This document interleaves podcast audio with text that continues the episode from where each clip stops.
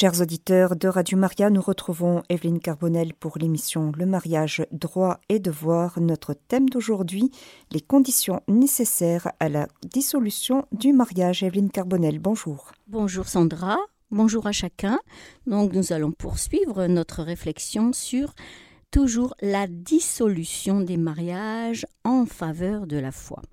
Et là nous arrivons un chapitre qui est plus concret avec la procédure et la jurisprudence, c'est-à-dire je donnerai des exemples. Alors, pour obtenir cette dissolution, comme nous avons vu dans les chapitres précédents, eh bien, et, qui ont évolué d'ailleurs, hein, qui, il y a eu toute, toute une histoire hein, que j'avais déjà évoquée. Donc, il y a des normes hein, qui ont été établies petit à petit en fonction des demandes et des conditions préalables euh, vont être les suivantes.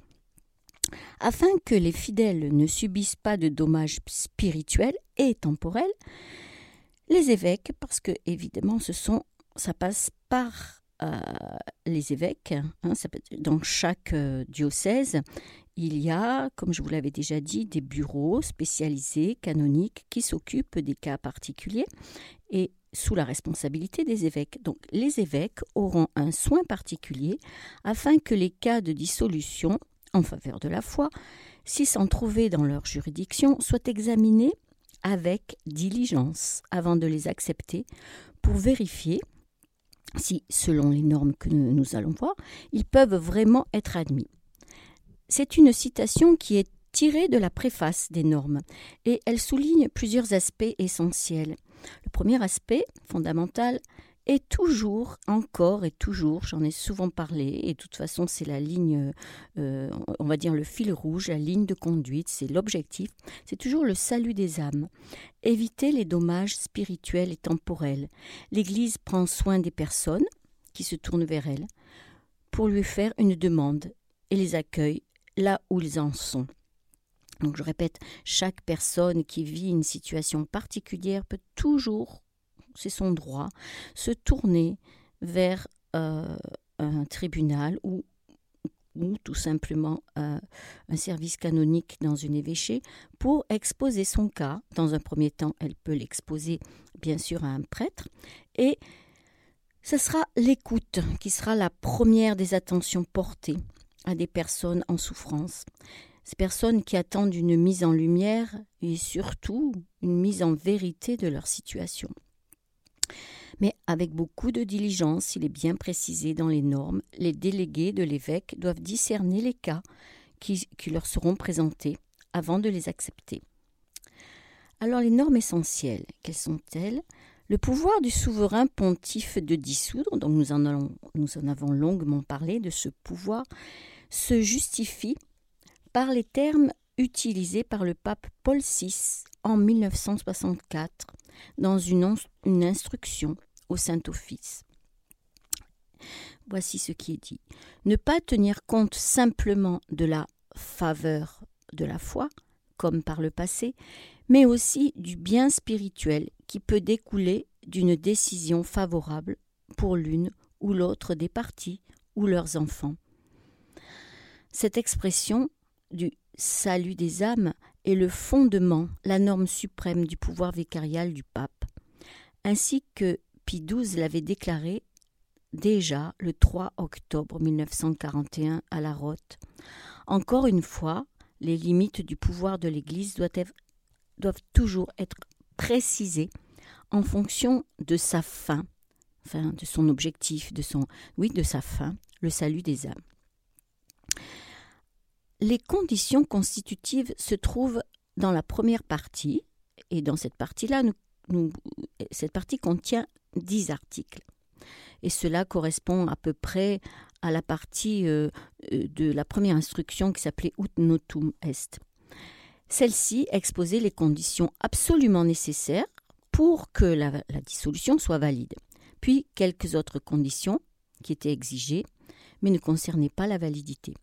Alors, ces conditions sont reprises sans distinction hiérarchique avec deux adaptations. La première donne à toute personne, je dis bien à toute personne, le droit d'agir en justice. et la seconde modifie les cautions requises. J'avais évoqué ce mot de caution, c'est-à-dire qu'on prend en fait des précautions pour vérifier certaines choses. Euh, voilà, des, précautions pour vérifier si euh, le, nouveau mariage qui, qui, qui, va se former après la dissolution rentre dans un cadre particulier que nous allons voir. Alors aujourd'hui, toute personne baptisée ou non peut introduire une action. C'est ce que je dis, euh, toute personne a le droit d'agir en justice. La dissolution du lien matrimonial en faveur de la foi n'est pas un droit dans le sens que on a droit et puis point final, on ne cherche pas plus loin. Non, mais elle est accordée par grâce. Je vous en ai parlé longuement de cette grâce. Et elle n'est pas publiée par une sentence comme, euh, dans les causes de nullité de mariage. Une fois que le tribunal à la fin de la procédure, hein, qui est assez longue, le tribunal se réunit donc euh, avec trois juges. Euh, ces juges-là donc statuent et, une sentence est alors écrite. Mais dans le cas de la dissolution du lien, ce n'est pas une sentence, mais c'est un rescrit. Alors j'en avais déjà parlé du rescrit, mais je vais donner à nouveau la définition. C'est un acte administratif. En fait, c'est une réponse du pape à une demande. C'est une décision d'un point de vue de droit une décision pour concéder un privilège, une dispense, une grâce. Voilà. Donc ce n'est pas une sentence, mais un rescrit qui est publié. Et la jurisprudence, dont nous allons pas mal parler, avait anticipé sur la publication de l'instruction de 73. Il n'était plus alors nécessaire d'être une personne canonique pour déposer une requête de ce privilège et pour que l'autorité compétente vérifie les conditions à ce. Alors, qui est l'autorité compétente? Alors, quand on va instruire ce procès, cette procédure au niveau diocésain, euh, cela relève de la compétence, comme je vous ai dit, du, du responsable du diocèse, c'est-à-dire l'évêque ou l'archevêque. Archevêque, archidiocèse. Et de ceux qui, en droit, lui sont équiparés, c'est-à-dire que ceux qui sont délégués, qui ont le même droit que lui, et dans certaines régions, ça peut être les parcs. Selon le, canon 57, l'évêque doit être prêt à répondre aux requêtes légitimes ou à subir les conséquences d'un recours. Oui, effectivement, tout cela, euh, euh, l'Église prend des précautions afin que ce ne soit pas, euh, comment dire, une requête qui n'est pas fondée et que, l'évêque va, pervertir ce, dossier, voyez. Bon. Alors, quelles sont les conditions nécessaires à l'admission d'un cas? C'est très concret là. En fait, tout d'abord, quand une personne fait cette demande auprès d'un tribunal, un tribunal, je répète, j'entends bien, ça peut être aussi euh, les conseillers de l'évêque au niveau canonique une chancellerie ou un tribunal euh, qui s'appelle une officialité, etc. Hein. tout ce qui concerne euh, le droit euh, au niveau d'un évêché. Alors, il faut d'abord qu'il ne soit plus possible de restaurer la vie commune. Ça, c'est évident. C'est-à-dire que s'il y a un doute et que finalement, celui qui veut demander la dissolution pour se remarier, mais finalement, il hésite et il, aime toujours la personne. C'est, évidemment que ce ne sera plus euh, ce cadre-là, et même plus de cadre du tout, puisque euh, il faut vérifier que la vie commune est impossible à restaurer, qu'il n'y a plus aucune chance ou que les chances euh, qui ont été éprouvées sont, terminées. Ensuite, il faut que la partie suppliante, hein, j'ai déjà évoqué ce mot, c'est-à-dire celle qui va demander qui va faire cette supplique, qui va faire cette demande, qui va être adressée, comme je vous l'avais dit, à travers ce dossier au pape, ne soit pas la cause, très important ça, la cause coupable, exclusive ou prévalente du naufrage de la vie conjugale. Vous voyez, c'est très décliné, la cause coupable.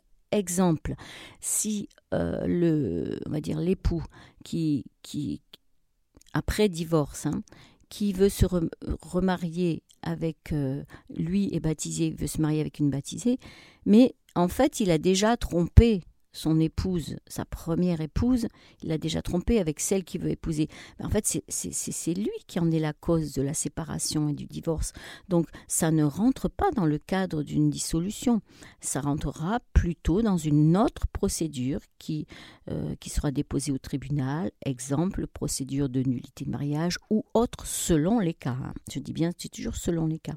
Donc, il ne faut pas qu'il soit la cause coupable, exclusive, c'est-à-dire, par exemple, non seulement il a été coupable, c'est-à-dire il a euh, été infidèle, mais en plus il n'y a que lui qui a été infidèle. L'autre personne n'a pas eu de, euh, de défaillance, enfin dans ce domaine-là.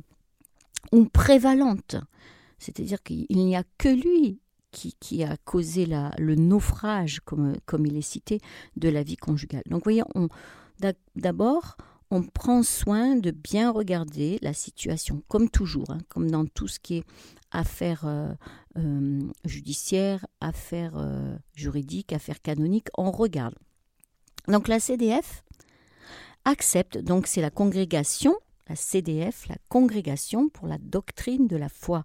C'est comme vous voulez au niveau d'un gouvernement, donc au niveau de, Rome, c'est un ministère, on va dire. Hein la CDF accepte les requêtes de dissolution de mariage où les deux parties sont la cause de l'échec. Donc vous voyez, euh, dans le cas que je vous ai cité, si lui, il part euh, pour être infidèle, mais que d'un autre côté, euh, son épouse ben, mène sa vie de son côté depuis très longtemps, vous voyez, c'est pas lui forcément la cause de l'infidélité, c'est-à-dire que les deux côtés ont aussi des raisons valables, graves qui sont euh, la cause de l'échec.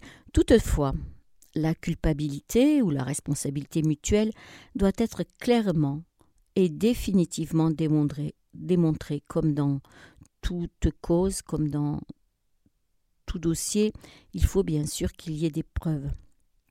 De plus, la norme exclut une situation où le futur conjoint serait coupable d'avoir provoqué la séparation des époux. C'est ce que je vous disais. Si euh, le mari qui a été infidèle euh, euh, avec une, une, autre personne que son épouse et qui veut l'épouser, cette même personne, eh bien non, c'est pas possible puisque c'est elle en fait qui sera la cause de la séparation. Donc dans ce cadre-là, non, ce n'est pas possible de demander la dissolution du mariage. Les fameuses cautions maintenant. Donc ça, c'était les conditions. Alors les cautions. Euh, l'évolution de l'ecclésiologie a permis depuis Vatican II de s'adresser directement au conjoint catholique pour lui demander d'être prêt, je cite, à écarter les dangers d'abandon de la foi et de faire, citation, tout son possible pour que les enfants soient catholiques puis sans exigence directe vis-à-vis de l'autre partie. Euh, et, en fait, il y a un canon qui stipule que celle-ci doit être informée, l'autre partie donc, au point de connaître vraiment la promesse et l'obligation. La caution, c'est une promesse aussi. Hein. vraiment la promesse et l'obligation qui lie la personne catholique qu'elle veut épouser. Reste la nécessité pour les deux contractants de n'exclure ni les fins, ni les propriétés essentielles du mariage dont ils auront été instruits, nécessité qui relève du droit divin. Parce que qu'est-ce que nous dit le canon 1055 sur le mariage, donc canon essentiel? Voilà ce qu'il dit l'alliance matrimoniale par laquelle un homme et une femme constituent entre eux une communauté de toute la vie, ordonnée par son caractère naturel au bien des conjoints, ainsi qu'à la génération et à l'éducation des enfants, a été levé entre baptisés par le Christ Seigneur à la dignité de sacrement. Qu'est-ce que cela veut dire? Cela veut dire que dans le cas d'une dissolution, si le mariage suivant, qui sera certainement sacramentel, parce qu'il y a des cas différents hein, que je vais vous citer, dans le cas où ce sont deux baptisés qui se marient, après la dissolution, il faut vraiment qu'il y ait quelque chose de plus, c'est-à-dire qu'il y ait cette notion qui va porter le sacrement hein, de, du bien des âmes, encore une fois. Il faut veiller à ce que les parents et les enfants qu'il y ait un équilibre, qu'il y ait une pratique de la foi. Voilà ce que ça veut dire. Et cette, euh, cette, euh, cette exigence s'adresse aux pasteurs d'âme. Et ceux-ci veilleront à ce que les catholiques, parents et enfants, aient l'aide spirituelle pour remplir leur engagement. Ils aideront aussi les deux conjoints à favoriser l'unité de la vie conjugale et familiale.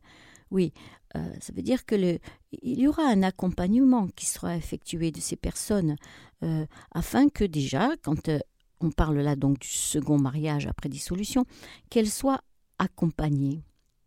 Selon le canon 1056, les propriétés essentielles du mariage sont l'unité et l'indissolubilité qui, dans le mariage chrétien, en raison du sacrement, acquiert une solidité particulière. Voilà, c'est afin d'obtenir cette grâce de dissolution suite à un échec.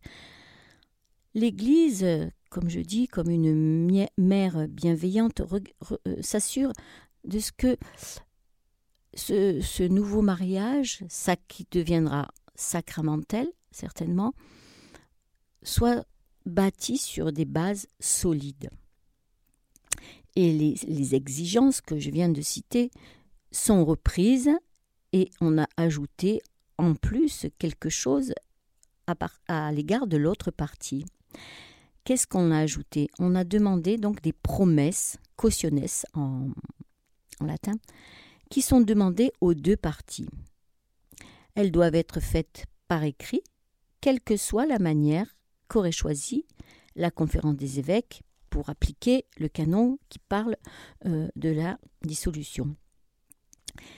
Euh, en fait, euh, ces promesses sont très simples, mais comme toujours, dans les causes, doivent être traitées avec beaucoup de vérité. Hein. C'est-à-dire, c'est un engagement,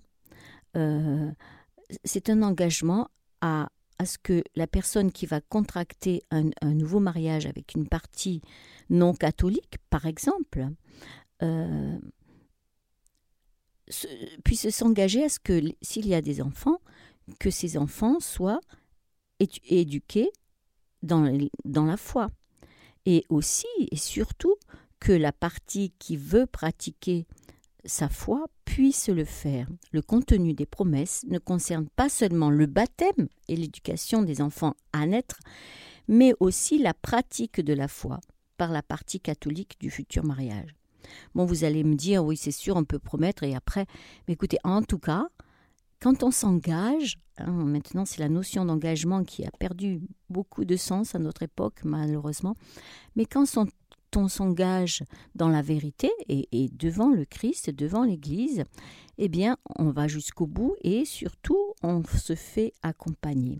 Donc, voyez, ça, paraît anodin cet engagement, mais en fait, ça revêt un caractère essentiel et justement où on pose un acte, on pose un acte en écrivant ses promesses, en disant oui, je m'engage à ce que mes enfants à naître euh, soient euh, élevés, éduqués dans la pratique catholique. Hein. Après, il peut y avoir des chutes, etc. C'est pas ça le propos, mais le propos, c'est de dire qu'est-ce que représente cet engagement? Ben oui, il représente euh, une manière de poser en acte et en vérité sa foi et, sa vision de l'avenir familial. Alors, l'octroi de cette, euh, de cette grâce peut avoir un caractère exceptionnel aussi. Euh, la raison principale de l'octroi exceptionnel est, contenue dans le paragraphe euh, que je vais citer de Gaudium Espèce. Le mariage n'est pas institué en vue de la seule procréation.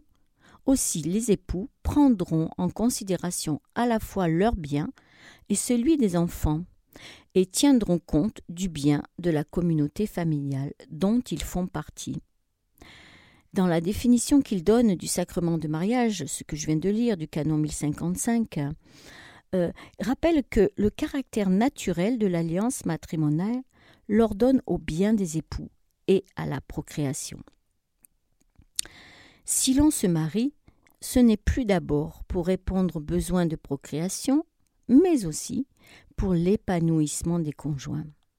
Cet épanouissement passe par le maintien et le développement de sa foi. ce qui justifie les promesses déjà citées. Mais il passe aussi par une grande ouverture du choix, sans avoir à s'expliquer de son choix. C'est ça. Si une partie catholique veut continuer à pratiquer, ben elle n'a pas à se battre pour cela. C'est son choix et en vérité, on regarde ce que les deux époux veulent, veulent bâtir comme, union et, que le choix de chacun soit respecté. Alors, comment se déclinent les articles? Donc cette norme s'appelle potestas ecclésiae. Et voici qu'elle est, elle est déclinée en articles de cette procédure. Tout d'abord, euh, il y a un premier article qui parle des conditions essentielles. Un mariage conclu entre deux parties, dont l'une au moins n'est pas baptisée, peut être dissous en faveur de la foi. Vous voyez, ça c'est la base générale que j'ai répétée depuis euh, le début de ces, échanges. Pourvu que ce mariage n'ait pas été consommé après la réception du baptême. Oui, parce que si le, le, couple euh, n'est pas encore divorcé civilement, ou même s'il est divorcé civilement, mais qu'ils entretiennent toujours des relations et que l'un d'eux, la partie qui n'est pas baptisée, demande le baptême et que finalement ils se remettent un petit peu ensemble et puis que finalement s'aperçoivent que non, c'est pas possible, eh bien là, dans ce cas-là, euh, une fois que le baptême a été euh, posé sur la partie qui n'était pas baptisée et qu'il y a ensuite le lien à nouveau qui se crée, le lien euh, charnel, là ce n'est plus possible de, faire cette procédure. Le lien naturel qui qualifie ce type de mariage peut être dissous par cette dispense pontificale, comme j'ai dit, ou par cette grâce pontificale, par le fait qu'il lui manque le caractère sacramentel. Hein. Vous vous rappelez, je précise à nouveau, qu'est-ce qu'un mariage sacramentel? C'est un mariage entre deux baptisés. Et un mariage à l'église où l'une, des, deux parties n'est pas baptisée, eh bien, il ne revêt pas ce caractère sacramentel. La précision du fait qu'il manque le baptême de l'une des parties ou des deux et que la consommation n'ait pas eu lieu après le baptême, a pour conséquence la dissolution du mariage. Oui, dans ce cas-là, si une fois que le couple euh, a vérifié son échec et que l'une des qu'ils ont divorcé, qui n'habitent plus ensemble, et que l'une des parties se fait baptiser, à ce moment-là, s'il veut construire à nouveau une union avec une autre personne baptisée, il peut demander la dissolution du mariage. Alors, dans l'article 2, il est question de l'autorité compétente qui va accorder la dissolution. Donc, c'est la congrégation pour la doctrine de la foi qui va examiner chaque cas. Mais elle va l'examiner une fois que le dossier sera constitué, comme je vous ai expliqué, dans chaque diocèse. Et une fois qu'elle a examiné ce dossier, elle va soumettre cela au souverain pontife afin qu'il qui, donne la grâce. Le bureau des mariages de la congrégation pour la doctrine de la foi, donc à Rome, est composé de trois officiaux à plein temps, c'est-à-dire trois juges. Pour l'évaluation des cas se rajoute la collaboration du défenseur du lien et de commissaires de l'extérieur. Alors, défenseur du lien, que je vous explique, eh comme son nom l'indique, euh, ce sont des personnes qui ont été habilitées canoniquement, hein, bien sûr, euh, qui, qui, ont étudié tous ces cas, surtout le droit du mariage, et qui sont là pour défendre le lien du mariage. C'est ça les défenseurs du lien. Et donc, ils doivent faire un rapport eux aussi pour voir si vraiment il y a encore de quoi défendre ce mariage ou pas. Et en général, s'ils voient que, ce n'est plus possible, que les conditions qui étaient nécessaires pour que le lien soit maintenu ont, ont échoué, dans ce cas-là, il dit Je m'en remets à la sagesse du tribunal. Alors, l'autorité, dans l'article 3, compétente pour l'instruction d'un cas. Alors, c'est l'évêque, comme je vous l'ai dit, et, ou l'équivalent de l'évêque, et ils sont compétents pour instruire euh, le procès. L'évêque diocésain reste le seul compétent pour instruire un procès, mais il n'est pas obligatoire que son délégué soit ecclésiastique, c'est-à-dire si c'est une personne qui s'occupe des affaires canoniques et juridiques dans le diocèse, pas forcément un prêtre. Non seulement il peut confier l'instruction à tout juge de son tribunal, lequel n'est pas nécessairement clair, mais il peut aussi approuver toute personne pour cette fonction spécifique.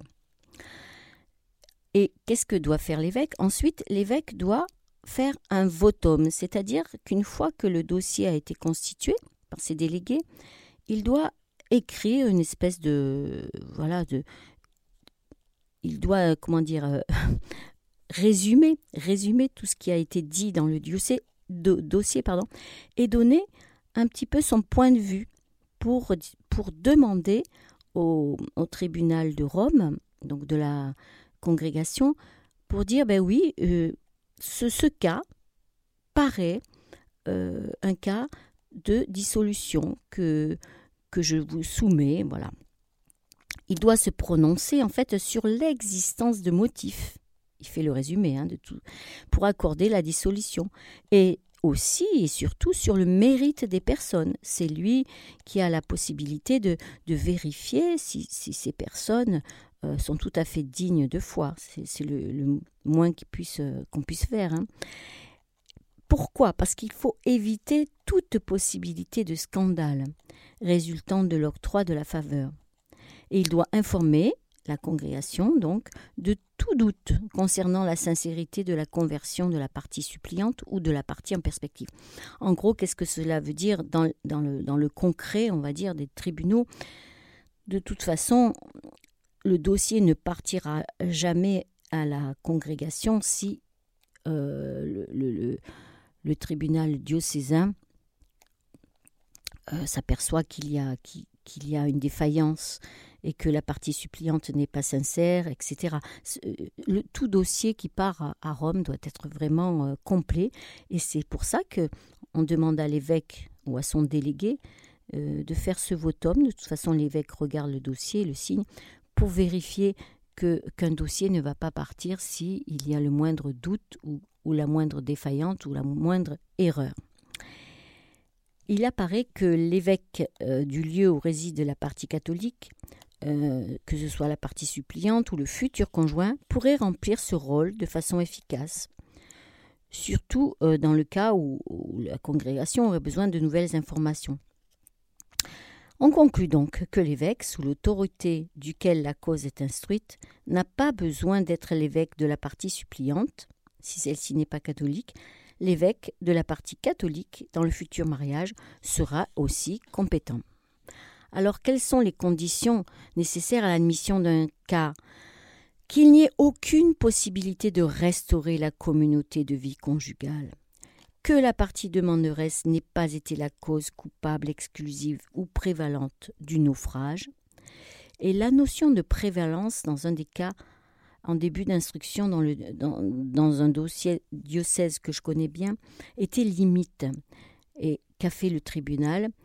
Ils ont préféré faire passer le dossier dans une autre demande, c'est-à-dire une demande de nullité de mariage. Vous voyez, dès qu'on sent, c'est ce que je disais, que le cas euh, est limite, ne remplit pas toutes les conditions, on ne, on ne le présente pas à Rome. Chers auditeurs de Radio Maria, vous écoutez l'émission Le mariage, droit et devoir avec Evelyne Carbonel. Notre thème d'aujourd'hui, la dissolution du mariage, les conditions nécessaires Evelyne Carbonel, peut-être une précision, sans doute quelque chose que nous avons vu dans les émissions précédentes, euh, mais je pense qu'il est bon de, de, repréciser les choses. Euh, vous avez dit que le mariage entre deux baptisés et sacramentel et entre un baptisé et un non baptisé euh, est non sacramentel. Qu'en est-il en fait, ce que, ce que je voudrais qu'on redéfinisse c'est, et qu'on précise, c'est le, Qu'est-ce qu'un baptisé? Par exemple, le mariage entre un catholique et une protestante luthérienne ou calviniste. Alors pourquoi je prends ces deux mouvements protestants en particulier? Tout simplement parce que ce sont des, églises protestantes qui ont passé un accord avec l'Église catholique, c'est-à-dire que le, euh, un, protestant luthérien ou calviniste qui se convertit au catholicisme n'est pas rebaptisé euh, dans, l'Église catholique. Donc qu'en est-il dans, ce cas-là? Alors, donc qu'est-ce qu'un baptisé? Ben, Un baptisé, euh, c'est un fidèle du Christ, Christi Fideles, qui, donc reçoit ce sacrement de baptême. Comment? Avec euh, la matière et la parole, c'est-à-dire je te baptise au nom du Père, du Fils et du Saint-Esprit. Hein, avec de l'eau euh, et avec cette parole, Père, Fils et Saint-Esprit. D'accord? Et donc, dans l'Église, considère que dans les, autres églises euh, protestantes, etc., s'il y a eu cette, cette démarche, je te baptise au nom du Père, du Fils du Saint-Esprit, que ce soit complètement par immersion ou que ce soit juste euh, par intention, eh bien, l'Église considère que c'est un baptême. Il n'y a qu'un seul baptême pour l'Église catholique. D'accord? Donc, si un baptisé catholique se marie à l'Église avec un baptisé protestant ou autre, eh bien oui, c'est un mariage sacramentel parce que il s'agit de deux baptisés devant Dieu. Donc, ils ont reçu, ils ont reçu cette onction sacrée, ce sacrement de baptême. Alors, merci. Voilà, je pense que c'est maintenant très, très clair pour, euh, pour tout le monde. Et euh, nous ne sommes pas tous experts en, en, droit canonique. C'est pour, c'est pourquoi euh, vous êtes là pour nous expliquer des, des, choses. comment comment justement savoir s'il faut demander une dissolution ou une nullité? Je pense qu'il faut s'appuyer sur l'aide d'un avocat et être accompagné. Bon, déjà, euh, c'est vrai que c'est important que les prêtres, euh, puisque les personnes peuvent les rencontrer quand l'église est ouverte, n'est-ce pas euh, Que les prêtres soient au courant de, de tout ce qui concerne les procédures canoniques. Bon, ça, c'est le minimum. Et s'ils ne le sont pas, eh bien qu'ils puissent aiguiller la personne qu'ils reçoivent vers un tribunal ou vers, comme j'ai dit, dans chaque évêché, archevêché, il y a euh, des personnes euh, qui travaillent au service de chancellerie ou autres, qui puissent répondre à leurs questions. Et notamment, il y a des avocats ecclésiastiques, alors eux qui sont, qui sont liés à une évêché ou alors qui sont liés à une région et qui peuvent aussi, euh, peuvent aussi avoir le contact avec, avec leur, leur diocèse. Et effectivement, c'est l'avocat ou la personne qui qui est au courant de toutes ces procédures qui peut vous aiguiller et dire effectivement, ça sera, si vous voulez demander quelque chose à l'Église, donc c'est votre droit, et l'Église va vérifier si les conditions sont réunies, conditions dont j'ai parlé, donc que la personne euh, ait fait un mariage qui ne soit pas sacramentel, hein, c'est-à-dire euh, que l'une des deux personnes n'était pas baptisée et qu'elle ne soit pas la cause prévalente, la personne qui vient demander la dissolution, qu'elle ne soit pas elle-même la cause de cette dissolution, et surtout, parce que ça c'est vraiment très particulier à la dissolution du lien, qui est le projet de pratiquer sa foi, comment? En famille, en créant un nouveau foyer celui-là.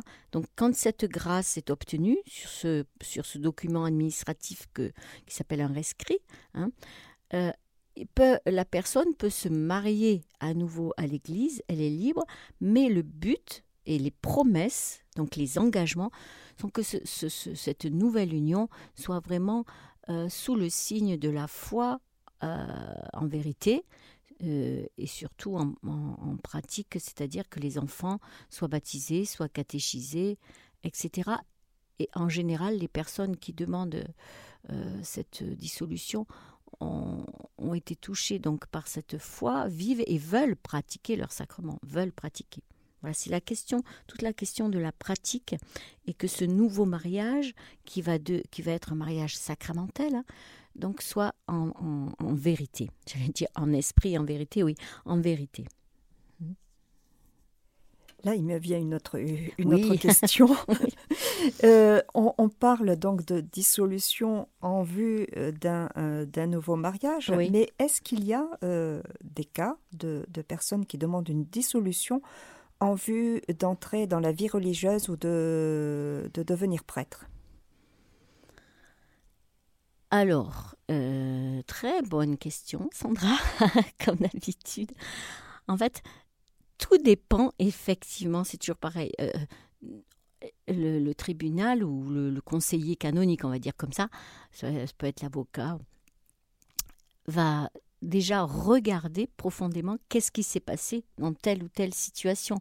Forcément, j'allais dire, s'il y a des enfants, ça ne sera pas possible. Hein, parce que euh, tout père de famille ne va pas partir, euh, même si dans l'histoire de décès, on a déjà vu ça, mais c'était des conditions très particulières, n'est-ce pas? C'est toujours pareil. En fait, dans le droit canonique, il y a toujours la personne, et pour le salut de son âme, qu'est-ce qui se passe? Et on regarde vraiment qu'est-ce qui est le mieux pour elle, c'est-à-dire si, euh, donc l'exemple que vous donniez, si une personne donc veut divorcer, n'est-ce pas?